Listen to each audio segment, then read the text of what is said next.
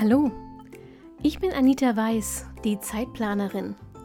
Genau wie du will ich meine Zeit wieder selbst kontrollieren, sie genießen und auch mal mit Leidenschaft verschwenden. Deshalb teile ich hier im Zeitplanerin Podcast meine Lieblingstools und Methoden aus dem Zeit- und Selbstmanagement mit dir. Mit dieser neuen Episode wünsche ich dir jetzt richtig viel Spaß und eine gute Zeit. Hallo ihr Lieben und herzlich willkommen zur aktuellen Episode vom Zeitplanerin Podcast. Das wird eine etwas längere Folge als ihr. Entschuldigung. Ich muss das mal kurz wegschieben. Ich habe eine Fußbank unterm Schreibtisch, weil ich so klein bin und die hat gerade eklige Geräusche gemacht. Also nochmal. Das wird eine längere Episode, als ihr es von diesem Podcast gewohnt seid. Ähm, aber es wird eine Basisepisode, also eine, die du dir auf jeden Fall abspeichern solltest oder mach den Lesezeichen zum begleitenden Blogpost. Den findest du unter zeitplanerin.de slash 5-Schritte. Denn genau darum wird es heute gehen. Um die fünf Schritte, ähm, die du brauchst, um dir ein eigenes, funktionierendes, gutes Zeitmanagement aufzubauen. Fünf simple Schritte. Und sie sind wirklich simpel, du musst sie halt nur machen. Ähm, ich bin überzeugt davon, dass jeder ein vernünftiges Zeitmanagement haben kann. Und zwar ohne sich verbiegen zu müssen oder ähm, sich dafür jeden Tag wahnsinnig anzustrengen. Für mich ähm, ist Zeitmanagement tatsächlich äh, etwas, das leicht ist und das Spaß machen kann. Und ich finde es total schade, dass so viele Menschen ähm, so, so, eine Berührungsängste haben, weil sie immer glauben, dass Zeitmanagement nur was für Führungskräfte ist und für Manager und so. Vielleicht sollten wir ähm, als Community mal eine Umfrage machen und einen neuen Begriff finden für Zeitmanagement, einen, der nach mehr Leichtigkeit und ähm, Spaß und, und Freude klingt und nicht so sehr nach äh, spießigen Managern. Naja, egal, andere Folge. Heute geht es also wie baust darum zu fragen, wie baust du dir ein gutes Zeitmanagement aus? Auf. Nach meiner ähm, Methode, nach meiner Überzeugung, brauchst du dafür nicht mehr als fünf simple Schritte und die kannst du dann so ausgestalten, wie du das brauchst.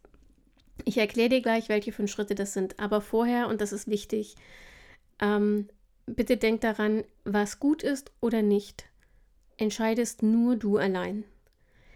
Ich spreche jetzt in dieser Episode immer mal wieder von gutem Zeitmanagement, so ganz allgemein. Aber was genau sich gut anfühlt ähm, oder was genau gut funktioniert, das ist für jeden anders. Und das ist, äh, das geht ja gar nicht anders. Also jeder von uns lebt ein anderes Leben, ist eine andere Persönlichkeit, hat andere ähm, Ansprüche im Alltag. Wie soll dasselbe System für jeden funktionieren? Wenn dir also irgendjemand da draußen ein System als das einzig wahre verkauft, um erfolgreich und produktiv zu werden, dann solltest du sehr, sehr genau hinschauen und kritisch nachhaken. Bau dir dein Zeitmanagement so auf, dass es zu dir passt. Ähm, trotzdem bin ich überzeugt, es ist völlig egal, ob du jetzt eher die kreative Chaotin bist oder von Hause aus eher strukturiert tickst. Wenn du die folgenden fünf Schritte auf irgendeine Art und Weise berücksichtigst, dann verhindern sie, dass du viel Lebenszeit an Dinge verschwendest, die dich nicht glücklich machen. Und sie verhindern auch, dass du ständig im Stress bist oder permanent Menschen vertrösten und Deadlines verschieben musst. Du musst nur selber für dich rausfinden, wie viel Gewicht diese einzelnen Schritte in deiner Planungsroutine bekommen und wie oft du sie nachjustierst. Denn das ist wieder ganz allein deine Sache und hängt ganz allein von deinem ganz persönlichen, individuellen Leben und deinem Anspruch ab. Zeitmanagement ist dazu da, um an den richtigen Aufgaben zur richtigen Zeit zu arbeiten und damit Raum für die Dinge zu schaffen, die dir wichtig und lieb sind. Und das schaffst du, wenn du die folgenden fünf Dinge, äh, folgenden fünf Schritte nacheinander abarbeitest. Erstens, setz dir Ziele. Zweitens, verschaff dir einen Überblick. Drittens, setze Prioritäten. Viertens, plane deine Aufgaben und Termine. Und fünftens, komm ins Tun und setze deine Pläne um. Wir gehen ähm, einfach mal Schritt für Schritt durch und gehen ein bisschen tiefer in die einzelnen Punkte rein. Ich versuche es nicht ewig in die Länge zu ziehen, aber ich finde es einfach wichtig, ähm, dir zu erklären, was ich mit den einzelnen Schritten meine, damit wir alle äh, auf demselben Stand sind und von denselben Dingen reden und da, damit du dich nicht verzettelst. Der erste Schritt, Ziele setzen. Ehrlich gesagt bin ich immer wieder ähm, überrascht, wie viele Menschen diesen Schritt überspringen, wenn sie sich ein Zeitmanagement aufbauen. Für mich ist er tatsächlich der wichtigste überhaupt, weil er so eine Art Kompass oder Leitplanken ähm, für dein Leben setzt und auch für dein Arbeiten und auch für die Art und Weise, wie du mit deiner Zeit umgehst. Ähm, wenn du nicht weißt, was du erreichen willst, wie willst du dann entscheiden, welche Aufgaben wichtig sind? Und wenn du nicht weißt, wo du hin willst, wie willst du dann herausfinden, ähm, welcher Schritt der nächste ist, um in die richtige Richtung zu laufen? Das, das macht alles überhaupt keinen Sinn. Ähm, das heißt, bevor du anfängst, über Methoden und Tools nachzudenken, deine Zeit besser zu, managen, zu managen, setz erstmal deine Ziele fest. Du kannst dabei ähm, nach Kategorien vorgehen. Also du kannst zum Beispiel sagen, du definierst deine Ziele nach beruflich, privat, persönlich. Also Job und Weiterbildung persönlich, privat, Familie und Freundschaften und so weiter. Und persönlich dann sowas wie eigene Entwicklung, Ehrenamt, Hobbys, alles, was nur mit dir zu tun hat. Du kannst aber alternativ ähm, auch deine Ziele nach Zeitrahmen festlegen. Ähm, und dann zum Beispiel kurz-, mittel- und langfristige Ziele definieren. Natürlich kannst du beides auch ähm, miteinander verknüpfen. Also du kannst auch sagen, du machst ähm, beruflich und privat jeweils kurz-, mittel- und langfristige Ziele. Deine ähm, liegt ganz in, in deinem persönlichen Ermessen. Ich habe ähm, tatsächlich keine oder kaum langfristige Ziele. Ich habe ein groß, grobes ähm, langfristiges Ziel für die Zeitplanerin. Das ist aber das einzige tatsächlich. Und es ist auch mehr so, ein, so eine Richtungsvorgabe als ein, als ein tatsächliches Ziel. Denn ähm, ich tue mich sehr schwer, so einen langen Zeitraum, also langfristige Ziele sind bei mir fünf Jahre oder mehr. Ähm, ich tue mich unglaublich schwer, so einen langfristigen Zeitraum abzudecken und so jetzt schon festzulegen, wo ich in fünf Jahren sein will. Da passiert währenddessen viel zu viel Leben ähm, und ich es fühlt sich immer an, als würde ich mir die Möglichkeit geben, spontan auf Veränderungen zu reagieren, wenn ich schon so langfristige Ziele definiere. Deswegen habe ich eher kurz- und mittelfristige Ziele ähm, und die aber regelmäßig und die überarbeite ich auch regelmäßig, um sicher zu sein, dass ich da noch drin bin. Ähm, wenn du dich in Sachen Planung und Organisation jetzt im Moment gerade auf einen Bereich deines Lebens konzentrierst, ähm, dann lohnt es sich hinsichtlich der Ziele jetzt mal gezielt okay, ja, du weißt, was ich meine. Ähm, die anderen Lebensbereiche in den Blick zu nehmen. Das ist vor allem dann wichtig, ähm, wenn du zum Beispiel jetzt gerade wahnsinnig viel im, im Job arbeitest und vor lauter Arbeit und vor lauter Hamsterrad nicht mehr darüber nachdenkst, was du eigentlich für Ziele hast. Und wenn du dich jetzt hinsetzt und ähm, dir das aufschreibst und dann vielleicht feststellst, ähm, dass eins deiner großen Lebensziele ist, deine eigene Chefin zu sein, dann kannst du jetzt ähm, sehr bewusst die Diskrepanz wahrnehmen. Also zwischen deinem Ziel und dem, wo du deine Zeit tatsächlich investierst und auch deine Energie, nämlich in deinen Brotjob.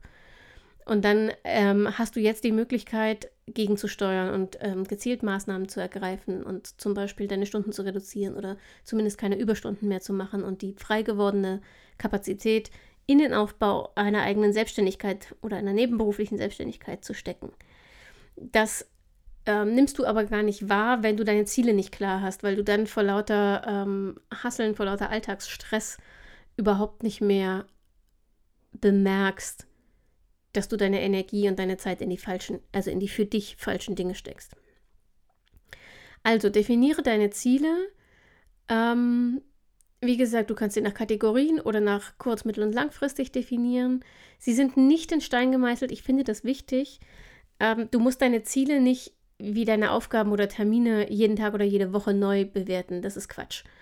Äh, aber du solltest dir schon so einmal im Monat oder einmal im Quartal oder so, oder von mir ist auch nur einmal im Jahr, aber jedenfalls regelmäßig ähm, einen Termin blocken, in dem du deine Te Zielliste nochmal durchgehst und guckst, ob die sich wirklich noch richtig anfühlen, ob das wirklich noch deine Ziele sind. Manchmal schreiben wir Ziele auf und stellen dann ein halbes Jahr später fest, dass die, dass das gar nicht echte intrinsische Ziele sind, sondern dass wir uns so von der Euphorie des Neuen und von der Euphorie des Moments haben mitreißen lassen, das zu einem Ziel zu erklären. Und dann kannst du dich guten Gewissens auch einfach von diesem Ziel wieder verabschieden ähm, und kannst deine Liste ähm, korrigieren. Also Ziele sind nicht in Stein gemeißelt, aber sie sind für den Moment Leitplanken für dich, um äh, besser einschätzen zu können, wofür du deine Zeit und Energie sinnvollerweise hm, prioritär einsetzen solltest. Das ist auch deshalb wichtig, weil überleg doch mal bitte, stell dir vor, du bist 80 und ähm, sitzt irgendwo auf einer Gartenbank. Wenn du dir nie erlaubt hast, über deine Herzenswünsche nachzudenken und die dann natürlich auch in messbare Ziele umzuwandeln, dann wirst du wahrscheinlich auf dieser Gartenbank sitzen und all die Dinge bedauern, die du nicht getan hast. Und du wirst keine Zeit mehr haben. Du wirst sie nicht mehr nachholen können.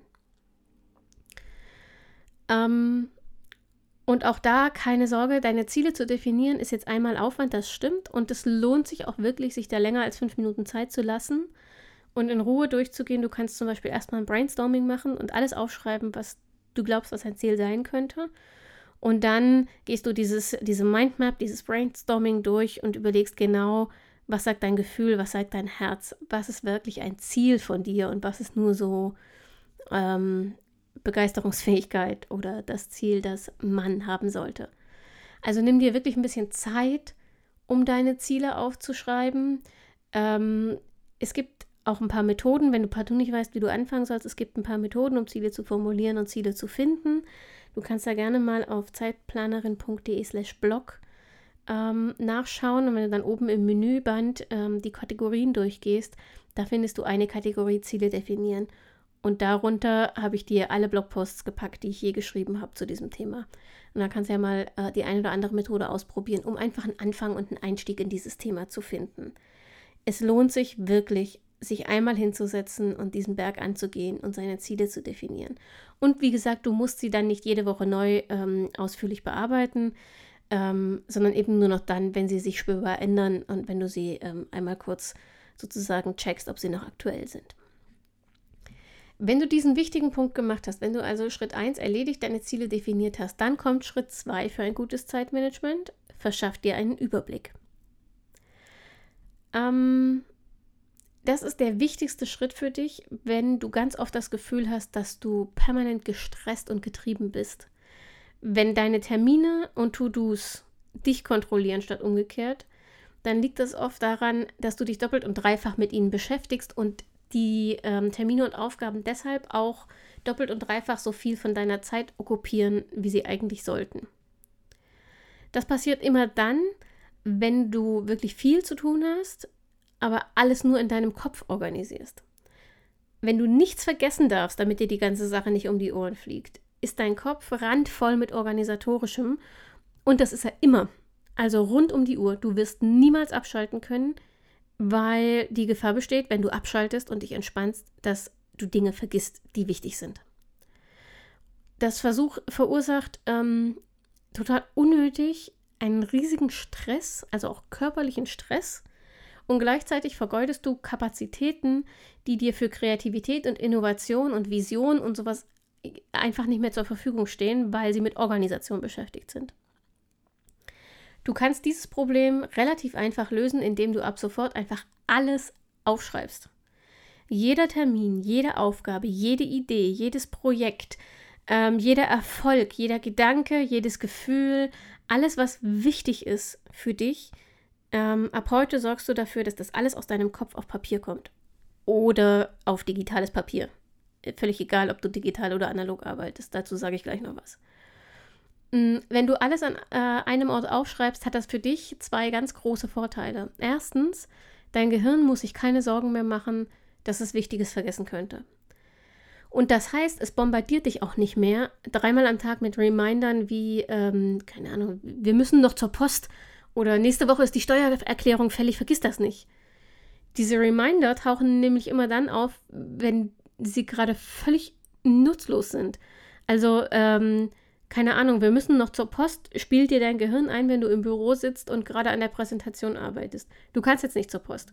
Der Reminder ist also völlig, völlig umsonst, ähm, aber er reißt dich aus der Konzentration und deinem Fokus.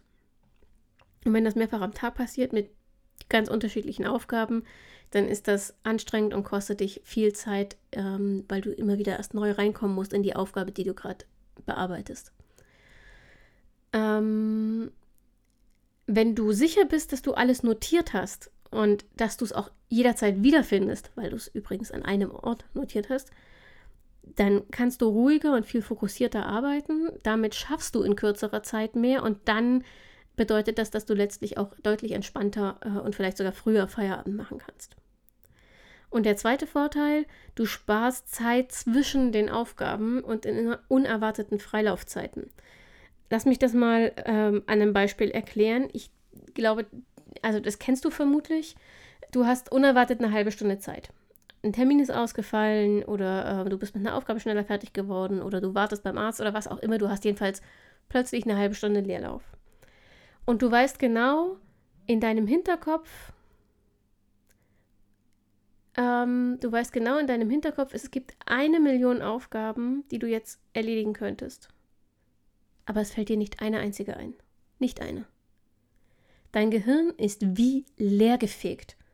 Das Einzige, was dir einfällt, sind Aufgaben, die entweder viel zu lange dauern würden für deine Leerlaufphase oder für die du irgendwelche Unterlagen oder so brauchst, die dir jetzt nicht zur Verfügung stehen, die du also nicht angehen kannst. Also verdrödelst du eine halbe Stunde, weil du nicht weißt, was du tun sollst. Das passiert dir nicht mehr, wenn du dir angewöhnst, wirklich jede Kleinigkeit aufzuschreiben und den Ort, an dem du aufschreibst, immer verfügbar zu haben. Denn dann kannst du jetzt einfach ähm, nachgucken und siehst auf deiner Liste 3, 4, 5, 15 Aufgaben, die nicht viel Zeit beanspruchen können, die du jetzt gleich mal abarbeiten kannst und kannst die unerwartete Leerlaufzeit sinnvoll nutzen.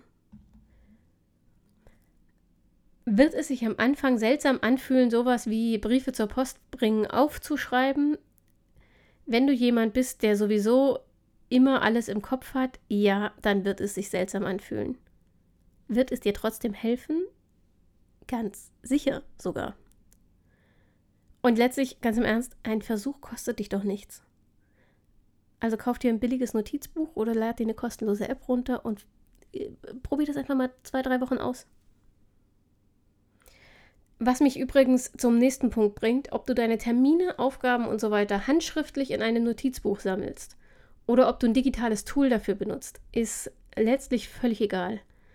Es gibt zwar tatsächlich Forschung, die belegt, dass wir uns Dinge, die wir per Hand auf Papier aufschreiben, besser merken können, ähm, aber dir nützt alle Forschung nichts, wenn du handschriftliches ähm, Notieren hast wie die Pest, dann machst du es nicht regelmäßig und was du nicht regelmäßig machst, wird nicht zur Routine und damit ist diese ganze, der ganze Nutzen dieses, äh, dieses Schrittes ähm, ruiniert.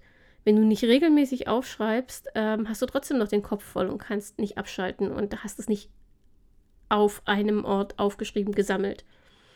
Es kommt hier wirklich daran, darauf an, dass alles aufgeschrieben wird und alles an einem Ort und regelmäßig, immer.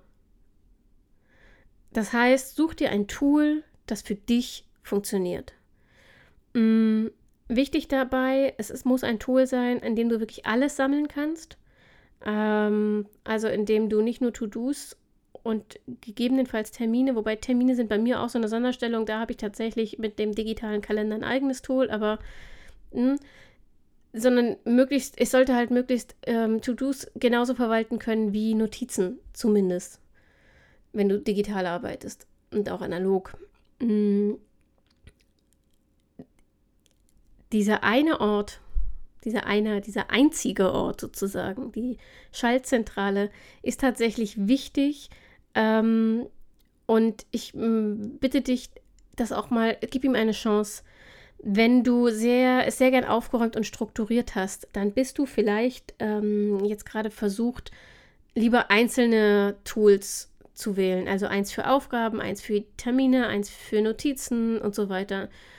Äh, Habe ich am Anfang auch gemacht. Ich bin ja ein bisschen äh, süchtig nach schöner Papeterie, also gute, dünne Stifte und ähm, schöne Notizbücher mit dickem, fantastischem Papier.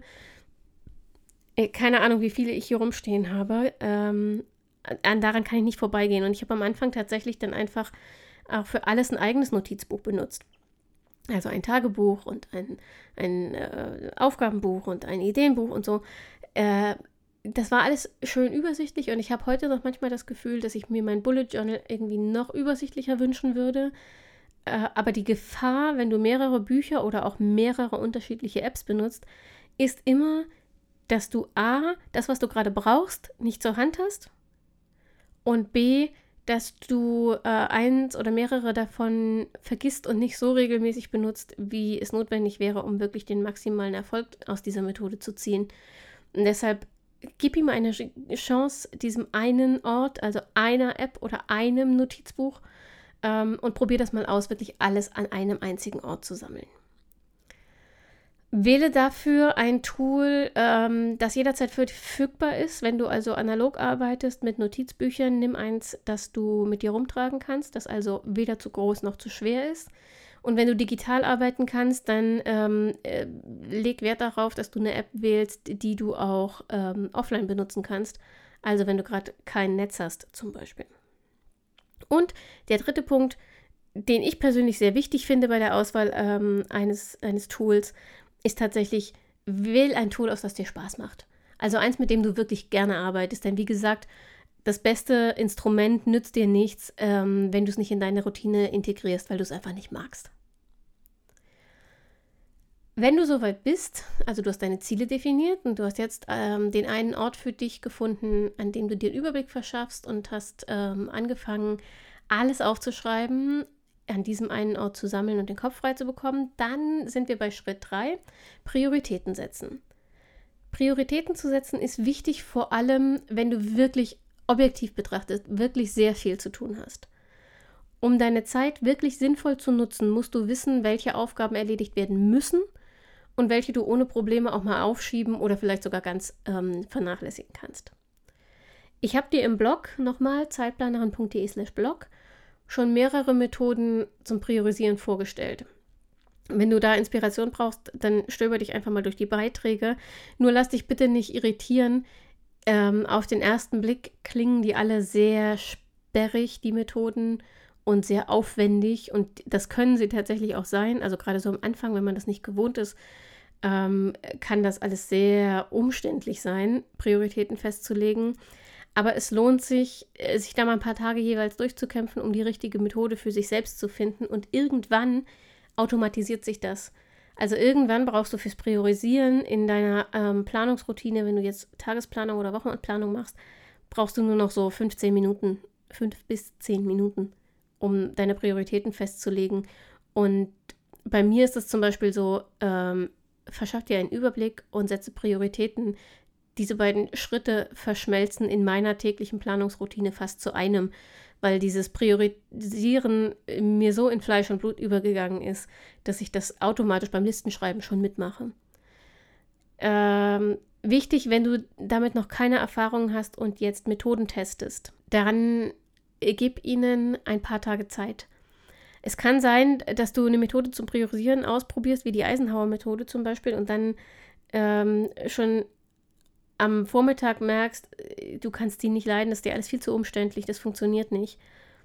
Es kann aber sein, dass ähm, es nicht an der Methode liegt, dass sie nicht funktioniert, sondern an den Umständen deines Arbeitstages. Also wenn du zum Beispiel einen Tag erwischt hast, an dem sehr viel Unvorhergesehenes dazu kommt und du ständig neu priorisieren musst, dann äh, ist die Methode vielleicht an ruhigen Tagen fantastisch für dich, ähm, aber an diesem Tag würdest du mit keiner Prio-Methode so richtig klarkommen, weil einfach ähm, das reine Chaos herrscht. Deshalb versuch die Methoden ähm, ein paar Tage hintereinander auszuprobieren, damit du sie an, in unterschiedlichen Umständen testen kannst. Und dann kannst du immer noch entscheiden, die taugt für mich oder die taugt für mich nicht. Ähm, die, die benutze ich nicht. Und so kannst du dir im Laufe der Zeit deinen eigenen ähm, Priorisierungswerkzeugkasten sozusagen zusammenstellen. Du hast also jetzt Ziele definiert. Du hast dir einen Überblick über alles verschafft und es an einem Ort ähm, aufgeschrieben und gesammelt. Du hast priorisiert, was zu tun ist. Und jetzt geht es darum, Schritt 4, plane deine Termine und Aufgaben. Das ist also jetzt wirklich ähm, die konkrete Planung und die ist im Vergleich zu den ersten drei Schritten ein Kinderspiel. Im Prinzip musst du dich nur noch entscheiden, in welchem Turnus du planst. Ähm, also wöchentlich, täglich, monatlich, so. Du hast die Termine, die stehen ja eh schon im Kalender, die sind sozusagen deine ähm, Ankerpunkte. Und um diese Termine herum planst du jetzt deine Aufgaben. Äh, ob du das Tage- oder Wochenweise machst, ist im Wesentlichen eine Frage deiner Vorlieben. und deine Arbeitsbelastung. Wenn du nur von Tag zu Tag planst, dann hat das den großen Vorteil, dass du sehr spontan auf Änderungen reagieren kannst. Ähm, aber es hat den Nachteil, dass du unter Umständen schnell den Überblick verlierst über die Gesamtheit deiner Aufgaben und damit auch über deine Prioritäten. Ich habe deshalb für mich äh, eine Verbindung, also eine, eine Kombination aus Übersichtsplanung und dann dieser ähm, flexiblen Tagesplanung, die das ergänzt. Die Übersichtsplanung umfasst bei mir immer den Monat, nicht die Woche. Das hat aber damit zu tun, ähm, dass ich im Moment nicht so wahnsinnig viele To-Dos habe ähm, und die Wochenübersichten, ich habe die eine ganze Zeit lang gemacht, aber die waren für mich einfach wenig äh, erfolgversprechend. Also die, die habe ich nicht so intensiv genutzt, dass sie sinnvoll gewesen wären. Ähm, ich habe eine Übersichtsplanung für den Monat. Da gab es immer eine Monats-To-Do-Liste. Jetzt im August teste ich gerade mal unterschiedliche. Und zwar habe ich meine Monats-To-Do-Liste aufgeteilt in drei To-Do-Listen, nämlich eine für private Aufgaben, eine für berufliche, also beruflich meint Hauptjob, Brotjob, und eine für die Zeitplanerin. Das schafft mir sehr viel mehr Übersichtlichkeit, weil diese To-Do-Listen, da stehen nicht nur die Termine drauf, die ich am Anfang des Monats schon hatte, also die ich aus dem alten Monat übertragen habe, weil ich sie da nicht geschafft habe, oder von denen ich eben schon wusste zum Monatsanfang, ähm, dass die äh, fällig werden, sondern diese Listen werden eben auch weitergeführt. Jedes Mal, wenn was Neues dazukommt, eine Aufgabe, die neu hinzukommt und die ich nicht sofort erledige, dann landet die erstmal auf der Monats-To-Do-Liste und wird dann von dort übertragen. Äh, und deshalb schafft mir diese Dreiteilung der To-Do-Listen ähm, deutlich mehr Übersichtlichkeit, als wenn ich alles auf einer Liste sammeln würde. Also ich habe eine wie gesagt, eine Monatsübersicht über alle To-Dos, die wird fortgeschrieben. Das ist sozusagen äh, die Zentrale, die Aufgabenzentrale in meinem Bullet Journal für den laufenden Monat. Und von dieser Liste übertrage ich die Aufgaben dann in die jeweilige Tagesplanung. Die mache ich ja mal abends, wenn es dann soweit ist und ich weiß, okay, morgen habe ich Zeit und Kapazität und kann diese Aufgabe angehen. Oder morgen hat sie Deadline und ich muss sie angehen. Du kannst aber alternativ auch eine Wochenplanung einfach mal ausprobieren. Ähm, die, die Wochenplanung nutze ich immer noch, wenn ich sehr viel zu tun habe. Ähm, dann ist sie für mich zusätzlich sozusagen zu Monats- und Tageslisten ähm, eine Methode, mehr Übersichtlichkeit reinzubringen und mich nochmal zu sortieren. Ähm, oder ich benutze sie manchmal auch, wenn ich so wenig zu tun habe, dass es sich nicht lohnt, Tagesplanungen zu machen, also jeden Tag einzeln zu planen. Dann mache ich einfach nur eine Wochenübersicht und verteile mir die paar Aufgaben, die ich habe, ähm, gleich auf die Tage und Feierabend. Der große Vorteil einer Wochenplanung ist, dass du sie besser überblicken kannst als einen ganzen Monat, also einfach weil es eine kleinere Planungseinheit ist. Und du kannst auch äh, sehr viel besser ähm, sehr viel besser einteilen, wie voll du deine Tage packst, als wenn du nur Tagesplanung machst. Das passiert manchmal, dass man, wenn man nur den nächsten Tag im Blick hat, sich den viel zu voll packt ähm, und dafür dann den übernächsten Tag irgendwie nur noch Däumchen dreht oder sowas. Und wenn du eine Wochenplanung hast, dann siehst du ja auf einen Blick schon, an welchen Tagen zum Beispiel viele Termine stehen und kannst dann deine Aufgaben so einteilen, dass du dir an diese Tage eben nicht mehr so viele To-Dos legst und die auf andere Tage legst ähm, und hast so einen besseren Überblick. Also so eine Wochenplanung kann schon sinnvoll sein. Probier das halt einfach mal aus. Ähm, genauso kannst du übrigens, äh, fällt mir gerade ein, auch eine Quartals-, Jahres- oder sogar Mehrjahresplanung einfügen das kann sich durchaus lohnen, zum Beispiel, wenn du deine Ziele ähm, konkreter vor Augen haben willst. Für mich persönlich ist das überhaupt nichts, habe ich dir ja am Anfang schon gesagt. Mich macht das nervös, ähm, so lange vorauszuplanen, denn normalerweise weiß ich ja nicht mal, was ich nächsten Monat konkret vorhabe, ähm, geschweige denn, wo ich in fünf Jahren sein will. Ähm, mich würde das sehr einengen, wenn ich soweit im Voraus konkret planen müsste. Ich habe ein loses Ziel, ähm, aber nur um so eine Art Kompass zu haben und mich nicht völlig zu verzetteln. Das finde ich gut, damit kann ich gut arbeiten. Ähm, die, konkreten Schritte plane ich aber dann maximal im Monatsrhythmus. Ähm, somit bin ich flexibel genug und gleichzeitig organisiert genug, um was auf die Reihe zu kriegen. Aber wie immer gilt auch hier, wir sind alle verschieden. Also probier es gern aus und ähm, teste mal, ob du mit langfristigerer Planung glücklich wirst äh, und wenn das so ist übrigens, dann lass es mich gerne mal wissen. Vielleicht äh, habe ich ja einfach nur den richtigen Dreh für mich noch nicht gefunden. Kann ja sein. Wenn du also soweit bist, Ähm, du hast deine Ziele definiert, deinen Überblick geschaffen, deine Prioritäten gesetzt und jetzt deine Aufgaben konkret geplant. Dann folgt jetzt der fünfte Punkt, der am einfachsten klingt und am schwierigsten umzusetzen ist, nämlich komm ins Tun und setze deine Pläne um. Das beste Zeitmanagement und die klügste Planungsroutine nützen dir überhaupt nichts, wenn du nicht ins Umsetzen kommst. Du kannst die ersten vier Schritte, die ich dir gerade ausführlich erklärt habe, in die Tonne treten, wenn du Nummer 5 vernachlässigst. Nummer 5 nochmal, fang jetzt an, deine Aufgaben abzuarbeiten. Halte dich an deine Prioritäten und schaff dir Strukturen, die dir helfen, fokussiert zu bleiben. Das klingt so einfach und so schön konkret und ist für die allermeisten Menschen, übrigens auch für mich, der Punkt, der am schwersten ähm, abzuarbeiten und vor allem am schwersten zu einer Gewohnheit zu machen ist. Hier kommt nämlich ähm, einer ins Spiel, der dir das Leben echt schwer machen kann, trotz guter Vorsätze, dein innerer Schweinehund. Und der Schritt Nummer 5, komm ins Tun, setz deine Pläne um, ist der, bei dem er meistens seinen ganz großen Auftritt hat. Und ähm, der innere Schweinehund führt dann entweder dazu, dass wir uns ganz oft ablenken lassen. Also bei mir zum Beispiel immer so in den ersten 15 Minuten eine Aufgabe. Oder dass wir gar nicht erst anfangen und Aufgaben ewig äh, aufschieben.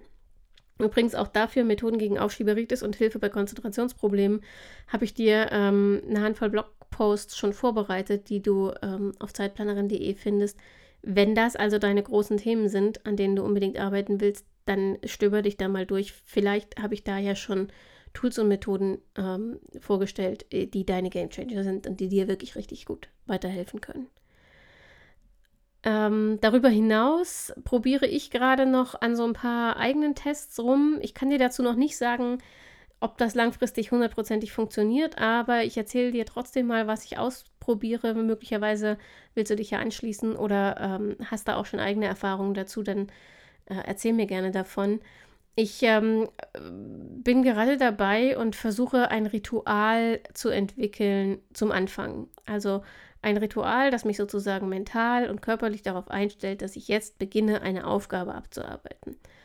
Ähm, ich habe da mehrere Sachen schon ausprobiert, zum Beispiel das Ritual, Kaffee oder Tee zu kochen. Das funktioniert nur so semi. beim Kaffeekochen funktioniert das gar nicht, weil ich mir einfach ständig Kaffee koche. Ähm, und beim Teekochen ist es tatsächlich so, bis ich meinen Tee fertig habe, ist so viel Zeit vergangen, dass ich ähm, schon wieder äh, dass meine Motivation zum Anfang schon wieder abgeflacht ist und deshalb ist es nicht so richtig, also es funktioniert nicht so gut. Ähm, ein anderer Teil des Rituals funktioniert aber im, Gegen, äh, also im Gegensatz all meiner Erwartungen hervorragend. Ich habe nämlich angefangen, meinen Schreibtisch leer zu räumen. Ähm, das funktioniert deshalb gegen alle Erwartungen, weil ich eigentlich eher so eine Sammlerin bin. Also mein äh, 10 Quadratmeter kleines Arbeitszimmer zu Hause ist vom Boden bis zur Decke vollgestopft mit Regalen und in den Regalen gibt es kaum einen freien Regalmeter mehr, ähm, weil ich äh, Dinge einfach nicht wegschmeißen kann, denn die kann man ja immer mal wieder gebrauchen. Also vor allem Bücher und, und Bastelmaterial und so ein Zeug. Mm, und entsprechend, äh, dann kommt noch dazu, ich mag Deko sehr gerne und entsprechend sah mein Schreibtisch aus. Also er war relativ voll. Und ich habe eigentlich erwartet, wenn ich den jetzt so leer räume, dass ich das langweilig und deprimierend finde. Und genau das Gegenteil ist der Fall. Ich mache ihn wirklich vollständig leer, wenn ich konzentriert arbeiten will. Das heißt, es steht nur noch mein Rechner und der Bildschirm darauf, eine Lampe, was zu trinken und die Arbeitsmaterialien, die ich für diese konkrete Aufgabe brauche. Ähm, alles andere ist weg. Das Handy ist weg vom Schreibtisch, ähm, mein Bullet Journal ist weg vom Schreibtisch, alle anderen äh, Stifte und Unterlagen, alles ist weg vom Schreibtisch. Und das hat erstaunlicherweise eine unglaublich mh, mm, fokussierende Wirkung auf mich. Also das alleine funktioniert nicht, um ins Ankommen zu, äh, ins Anfangen zu kommen, aber ähm, es hilft, für, es hilft mir wesentlich besser, als ich erwartet hätte. Ähm, was auch ganz gut funktioniert und auch zum Teil des Rituals geworden ist, ist das Handy in den Flugmodus zu versetzen. Da habe ich die ersten 20 Minuten immer noch so ein bisschen Probleme, weil das, das ist wie das ist wie kalter Entzug. Und ich ähm, äh, denke dann immer noch äh, ständig daran und denke, oh, wenn jetzt der wichtige Anruf und jetzt die wichtige Nachricht kommt, äh, ganz im Ernst, es ist noch nie in einem Flugmodus eine wichtige Nachricht oder ein wichtiger Anruf eingegangen, den ich nicht hinterher immer noch hätte klären können. Mm, also das funktioniert tatsächlich ganz gut und ansonsten ja, fehlt mir noch so der Impuls für ein echtes Ritual, das für mich so automatisch der Anfang ist. Ich habe es versucht mit Minutenmeditation. Ähm, ich habe ja ein gespaltenes Verhältnis zu Meditation. Ich weiß nicht. Also so richtig, so richtig gut ist das noch nicht. So ein richtiges Ritual ist es noch nicht. Ähm, wenn du eins hast, ich habe das auf Instagram schon mal gefragt, aber wenn du damals das nicht gesehen oder nicht geantwortet hast und hast ein Anfangritual, mm, dann schick mir gerne mal auf Instagram eine Nachricht, Zeitplanerin, oder ähm, gerne auch eine E-Mail, info zeitplanerin.de.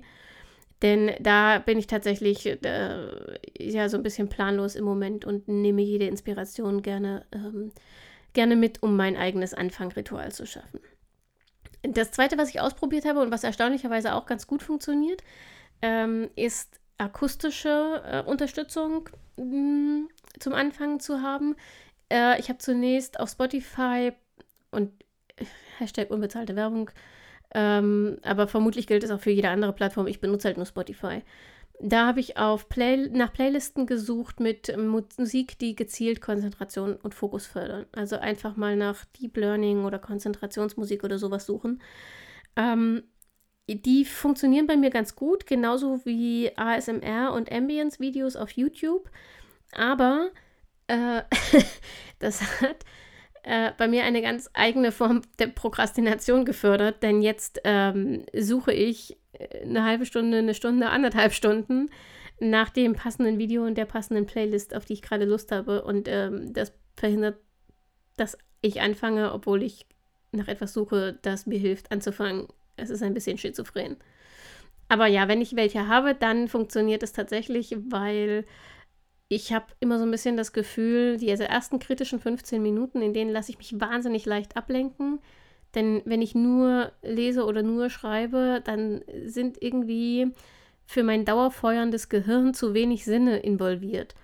Und ähm, wenn ich dann Musik oder Videos oder so, die mich nicht ablenken, die aber meinen Hörsinn beschäftigen, dazu schalte, dann ähm, ist mein Gehirn nicht mehr so im Alarmmodus und sucht verzweifelt nach neuen Reizen, sondern kann sich einfach auf das konzentrieren, was es gerade tun soll, nämlich diese Aufgabe zu bearbeiten.